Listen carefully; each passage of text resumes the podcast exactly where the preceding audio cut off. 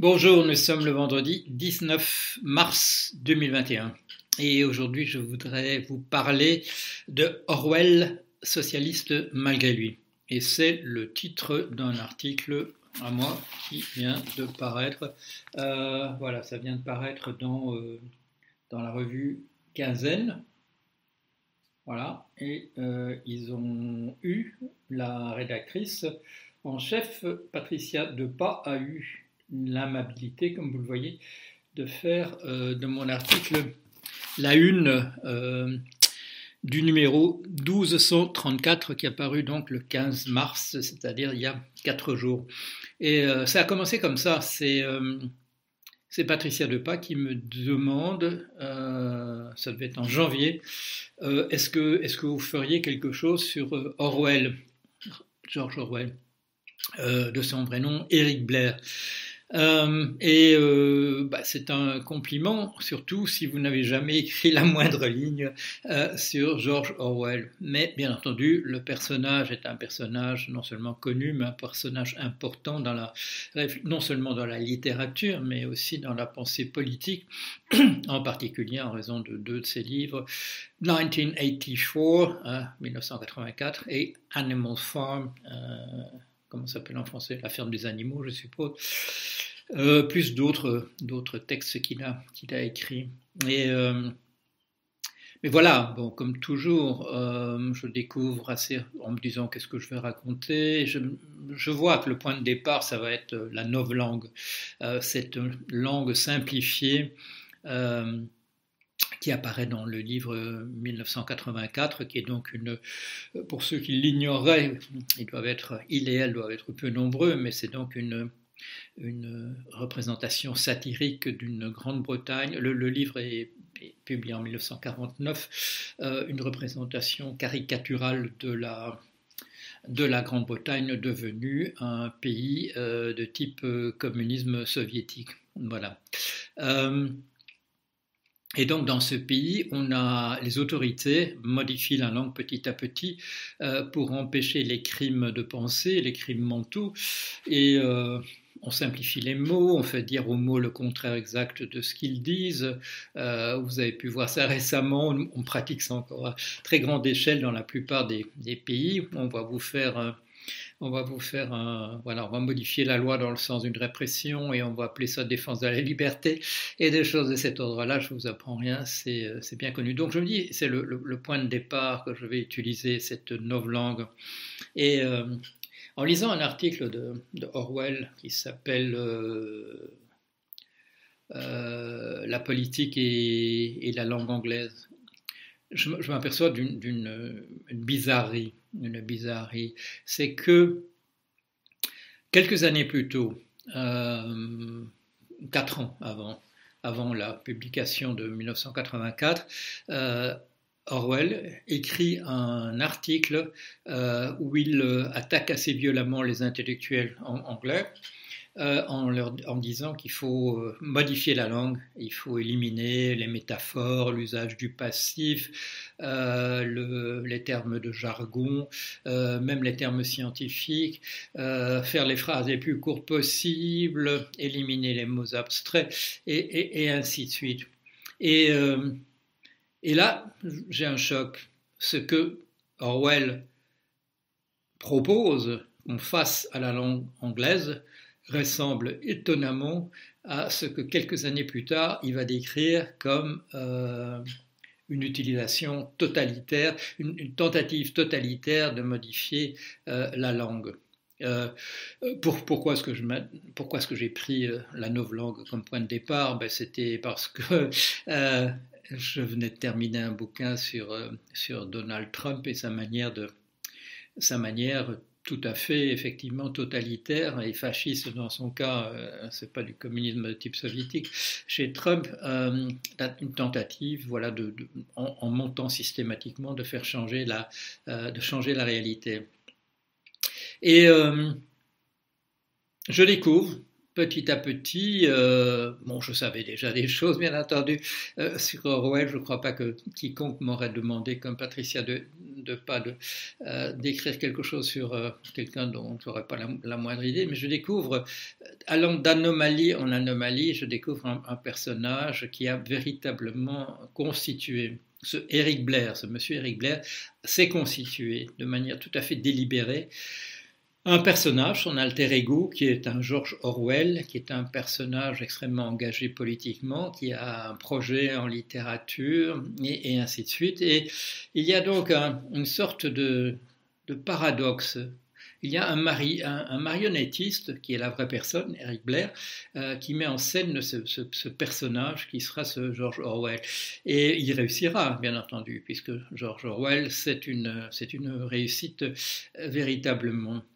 Et euh, le, cadre, le cadre, c'est celui-ci. C'est donc une personne, une personne qui décide assez euh, tôt dans la vie que il va écrire, que ce sera son voilà, ce sera son métier, ce sera son, ce sera d'écrire, euh, et qui se cherche une cause, une cause à défendre qui va devenir le centre de, sa réflexion.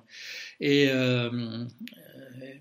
en, français, euh, Monsieur Rick Mans, qui a fait euh, carrière sous le nom de Simon, Simon et, euh, et Jean-Claude Michéa se sont fort intéressés à, Orwell et, à la constitution de, la personne qu'il a été.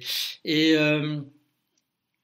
c'est Leiss qui attire l'attention, le, biographe Crick aussi, de de, Orwell sur le fait que c'est de manière tout à fait euh, accidentelle euh, qu'Orwell deviendra un grand défenseur du socialisme et d'un socialisme tout à fait particulier, euh, puisque ce sera un socialisme violemment anticommuniste au sens voilà, soviétique du mot, du, mot communiste, au point qu'il dénoncera quand on lui suggérera en douce de dénoncer des, communistes, euh, c'est à l'époque du, voilà, c'est en Angleterre, mais c'est à l'époque du, macartisme aux, États-Unis. Il, n'hésitera pas et euh, sera extrêmement peu prolixe dans ses, euh, dans ses dénonciations et dans ses et dans les commentaires qu'il fait sur les personnes qu'il dénonce.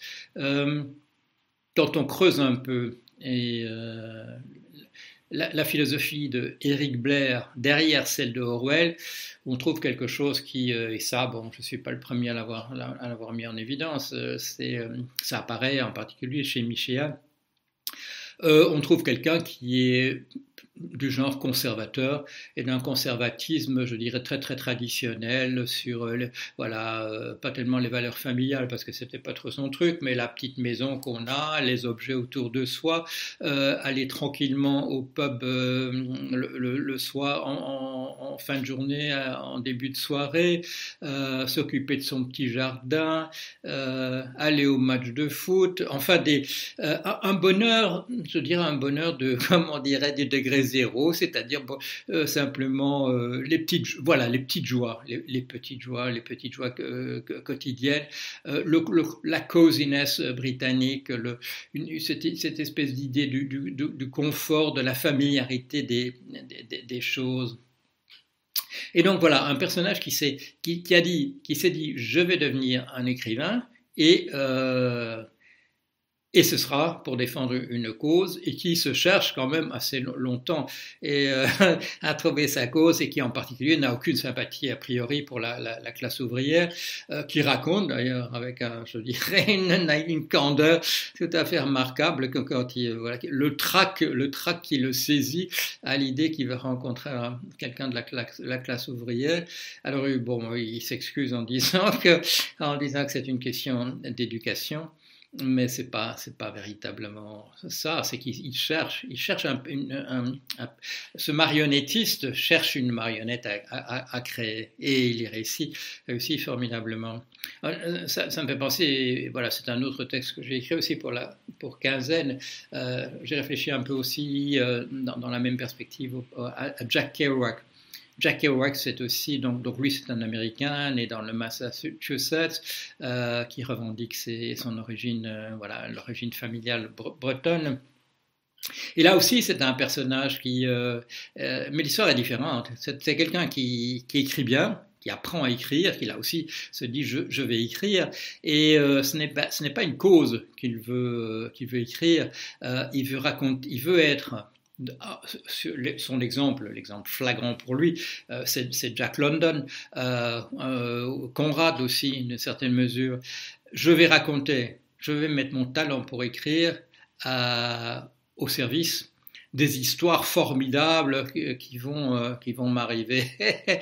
Et là, bon, il commence par, s'engager dans la, marine, la marine de guerre américaine, mais euh, quand on se débarrasse de lui, euh, on, laisse entendre dans la petite note qui existe là qu'il n'a pas du tout le talent pour être un militaire.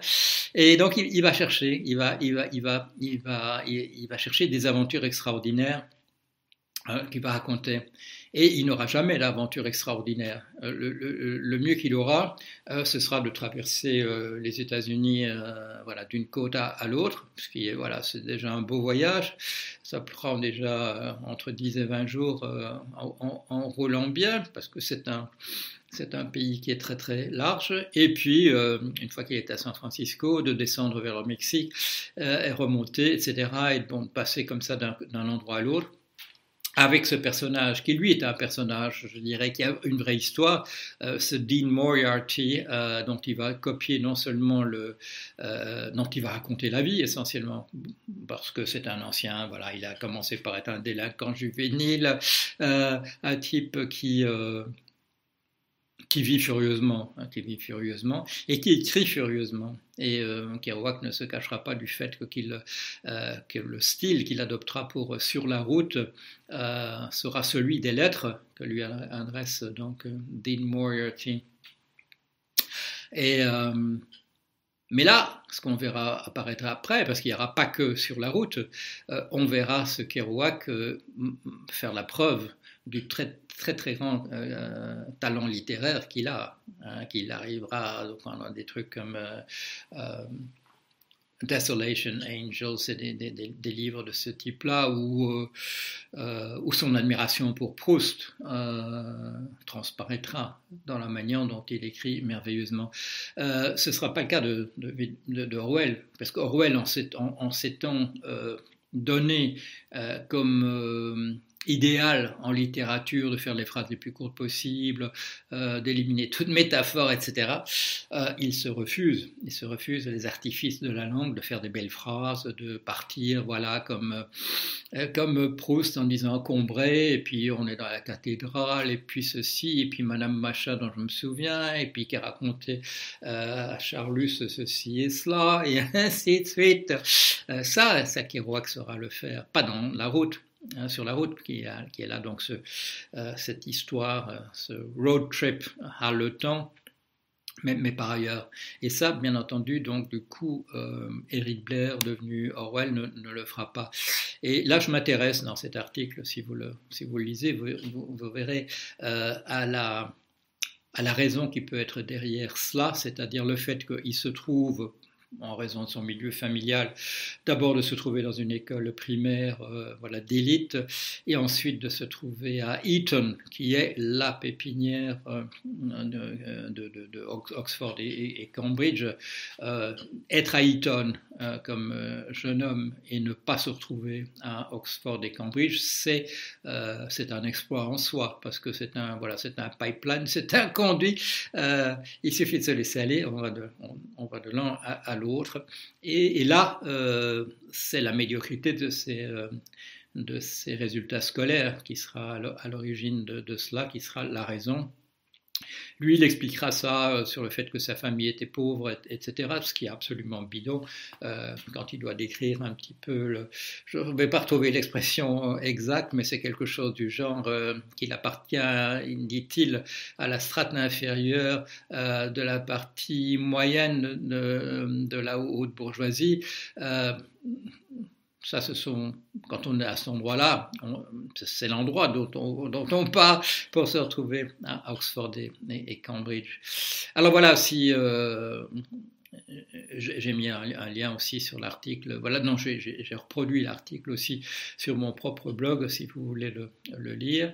Euh, n'hésitez pas. Mais ceci dit, bon, acheter la revue Quinzaine, euh, c'est une revue littéraire. Les revues, euh, c'est pas évident hein, d'un point de vue financier, surtout les revues littéraires, et surtout dans la période dans laquelle on est. N'hésitez pas à vous abonner. Euh, il y a des articles très très intéressants. Il y a un autre article d'ailleurs dans le, même euh, numéro euh, sur, Orwell, qui est donc le, thème, le thème de ce, de ce, de ce numéro. Euh, c'est pas un numéro spécial sur Orwell, il y a des tas d'autres choses, mais donc il y a, a cet article. Euh, Patricia Depas m'a dit que c'était euh, euh, qu'on n'avait jamais publié un article aussi long dans, dans, sa revue, donc c'est un honneur qu'il ait été pris et, pas et pas tronçonné. Il fait effectivement quatre pages. elle m'avait dit au départ, vous faites ça de la longueur que vous voulez, et à un moment donné, je me suis quand même inquiété. J'ai dit, j'ai dit, écoutez, je suis déjà arrivé à 10 000 signes. Elle m'a répondu oui, ça fait déjà, ça fait déjà trois pages, euh, mais, allez-y. Et, finalement, j'ai continué ça, a dépassé les 10 000 signes. Ça fait quatre pages. Et euh, ah, c'est intéressant parce qu'on vous montre, on vous montre d'ailleurs les euh, quelques extraits de bandes dessinées qui ont été faites sur à partir des œuvres de, Orwell. Je vous montre ça. En voilà, en voilà une. J'ai un peu de mal à présenter ça sans voilà. Et surtout que ça tombe. Et puis il y en a, une autre. Il y en a une autre. Si j'arrive. Oui, voilà, une autre bande dessinée à partir de, à partir de 1984. Euh, voilà, c'est inspiré, inspiré donc des, romans graphiques. Voilà, je vous laisse là-dessus. Euh, et bien, à bientôt. Voilà, au revoir.